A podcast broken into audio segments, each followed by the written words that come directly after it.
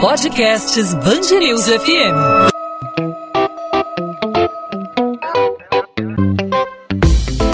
Dois às 20, com Maurício Bastos e Luana Bernardes. Raoni Lázaro Rocha Barbosa, de 34 anos, e Jefferson Pereira da Silva, de 29 ambos negros e acusados por crimes que não cometeram. Outra semelhança entre os casos está no reconhecimento.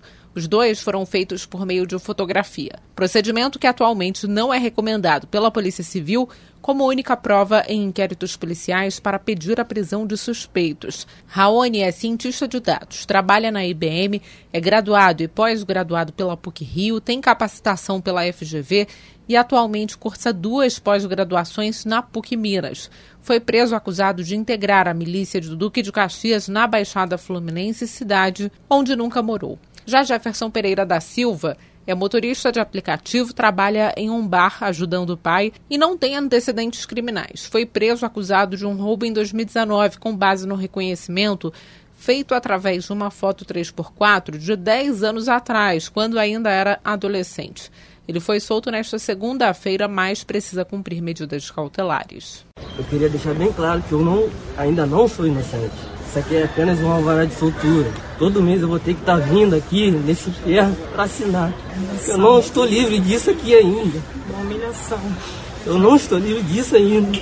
A prisão por engano não é um acontecimento isolado e envolve principalmente pessoas negras, segundo o levantamento da Defensoria Pública do Rio. De acordo com o órgão, entre junho de 2019 e março de 2020, houve erro em pelo menos 58 casos de reconhecimento fotográfico que resultaram em acusações e em até prisões equivocadas. Desse total, apenas 20% dos indivíduos eram brancos. Para falar sobre esse assunto, hoje eu converso com o criminalista João Tancredo. João, me fala sobre a gravidade do reconhecimento fotográfico como única forma para o pedido da prisão. É um método falho, né? Como a gente pôde ver aí nesses dois casos e que deve ser abolido? O reconhecimento fotográfico para formular qualquer pedido de prisão é um verdadeiro absurdo.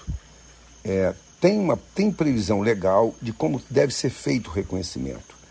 É, a, a testemunha ou a vítima tem que estar de um lado do vidro que ela não seja vista, e aí chama sala de espia, olhando para dentro de um ambiente onde estejam pessoas parecidas, bastante parecidas com o acusado, para que, se tiver alguma dúvida, é melhor você absolver, é, não pedir a prisão é, de quem se tem dúvida. Portanto, é melhor você não prender um inocente, né? É claro, e de, ou deixar um, um, um, acusado solto. Tem que pensar por esse caminho assim, né? Da injustiça que pode ser praticada. O reconhecimento fotográfico é um absurdo praticado nas delegacias brasileiras e tem que ser abolido. A polícia adotou isso como um costume é, quando não há previsão dessa forma de reconhecimento. Toda forma de reconhecimento tem requisitos para evitar exatamente isso tem que ser abolido com urgência. Me fala sobre as dificuldades que essas pessoas normalmente enfrentam para provar a inocência. O grande pesadelo é que a pessoa que é reconhecida dessa forma, através de fotografia, e quando é presa, ela que tem que provar a sua inocência, quando a lei diz o contrário. Todo mundo é inocente até que se prove o contrário. Então, essa prova é uma prova frágil, mas que causa muitos danos, indiscutivelmente. Leva muita gente inocente presa por conta disso. É por isso que eu te repito, isso tem que ser evitado a todo custo. É, e as pessoas, quando são presas em razão desse reconhecimento, acaba não tendo como se defender, é, acaba sendo uma injustiça permanente com essas pessoas por conta desse reconhecimento. Essas pessoas que foram presas por engano, o que elas podem fazer? Podem processar o, o Estado? As pessoas presas a partir desse reconhecimento, com fundamento no reconhecimento fotográfico, passam por verdadeiro calvário. É, normalmente, a população mais pobre, a população né, da periferia, das favelas, que não tem condições de pagar advogado, etc., é que sofrem esse tipo de injustiça. E conheço mais de um caso. Tem casos de pessoas que ficaram dois anos presos.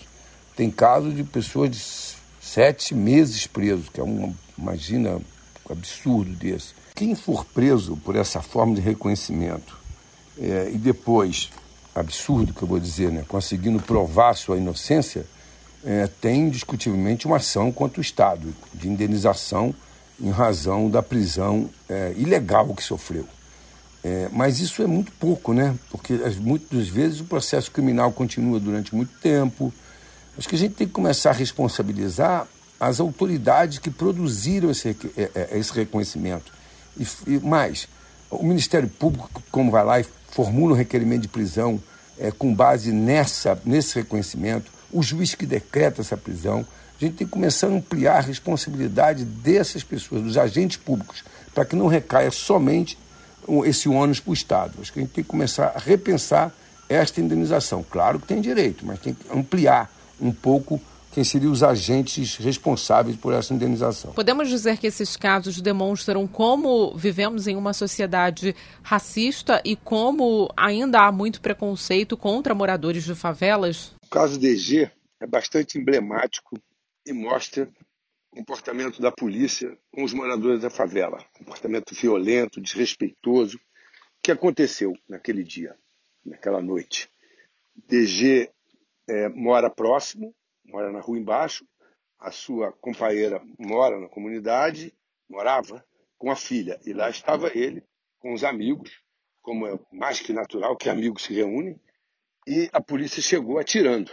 Ele e os amigos saíram, tentaram sair do local que estavam e DG seguiu por cima de uma beiradinha de uma laje para alcançar a casa da companheira e entrar em casa. Nesse momento, o policial o avista e debaixo dá um tiro que entra nas costas e sai em cima do ombro.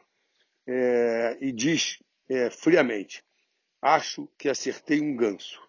Ganso, no vocabulário policial, é traficante, é pessoa ligada ao tráfico. É, veja o apreço que se tem pela vida. Se atira em quem não está fazendo nada, é, mata essa pessoa e o desprezo concreto. É, DG, nesse caso específico DG, ele, a justiça, depois já de algum tempo, é, compreendeu exatamente que o fato se deu da maneira que acabei de narrar e julgou a ação procedente, condenando o Estado a pagar para a mãe a irmã, a companheira e a filha indenização de danos morais e danos materiais. Danos morais em razão do sofrimento que se impôs em uma, uma morte tão prematura de um jovem. É, e os danos materiais é o pensionamento que o Estado foi condenado a pagar é, até a sobrevida provável de DG, que é mais ou menos calculada em 76 anos de acordo com os ganhos dele. Não só como dançarino do programa da Regina Casé, do Esquenta, mas também é, pelo ele trabalhava com um grupo de música, ele tinha um conjunto que ele era compositor e também cantava nesse dançava e cantava nesse grupo. Este é agora, no momento seguinte, é, o Estado certamente vai recorrer, porque o Estado a todo momento diz que não tem obrigação, que era bandido, essas coisas que a gente conhece sempre, né? Todo mundo que a polícia atinge é bandido. É, isso é impressionante. É, o Estado vai recorrer, nós também vamos recorrer para ajustar alguns modelos, algum, certos ajustes da sentença. É, especificamente no que se refere ao pagamento de funeral, porque a família pagou e tem que ser reembolsada. Então agora passa um recurso aos tribunais superiores.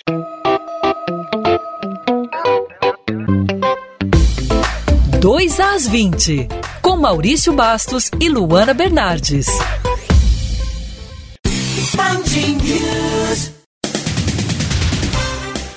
A Secretaria Municipal de Saúde do Rio afirma que a apresentação do passaporte de imunização em estabelecimentos de uso coletivo deve ser obrigatória apenas até novembro, quando a cidade deve atingir 90% da população com o esquema vacinal completo. A obrigatoriedade começa amanhã, quando o documento deve ser apresentado para acesso a espaços como academias, piscinas, pontos turísticos, museus, centros comerciais, cinemas e teatros. Bares e restaurantes não estão inclusos no decreto. As pessoas podem apresentar a carteira de vacinação ou o comprovante do Conect SUS. A Prefeitura do Rio anuncia a aplicação da terceira dose da vacina contra a Covid-19 para pacientes com alto grau de imunossupressão. A dose de reforço é destinada a pessoas que tomaram a segunda dose há pelo menos 28 dias.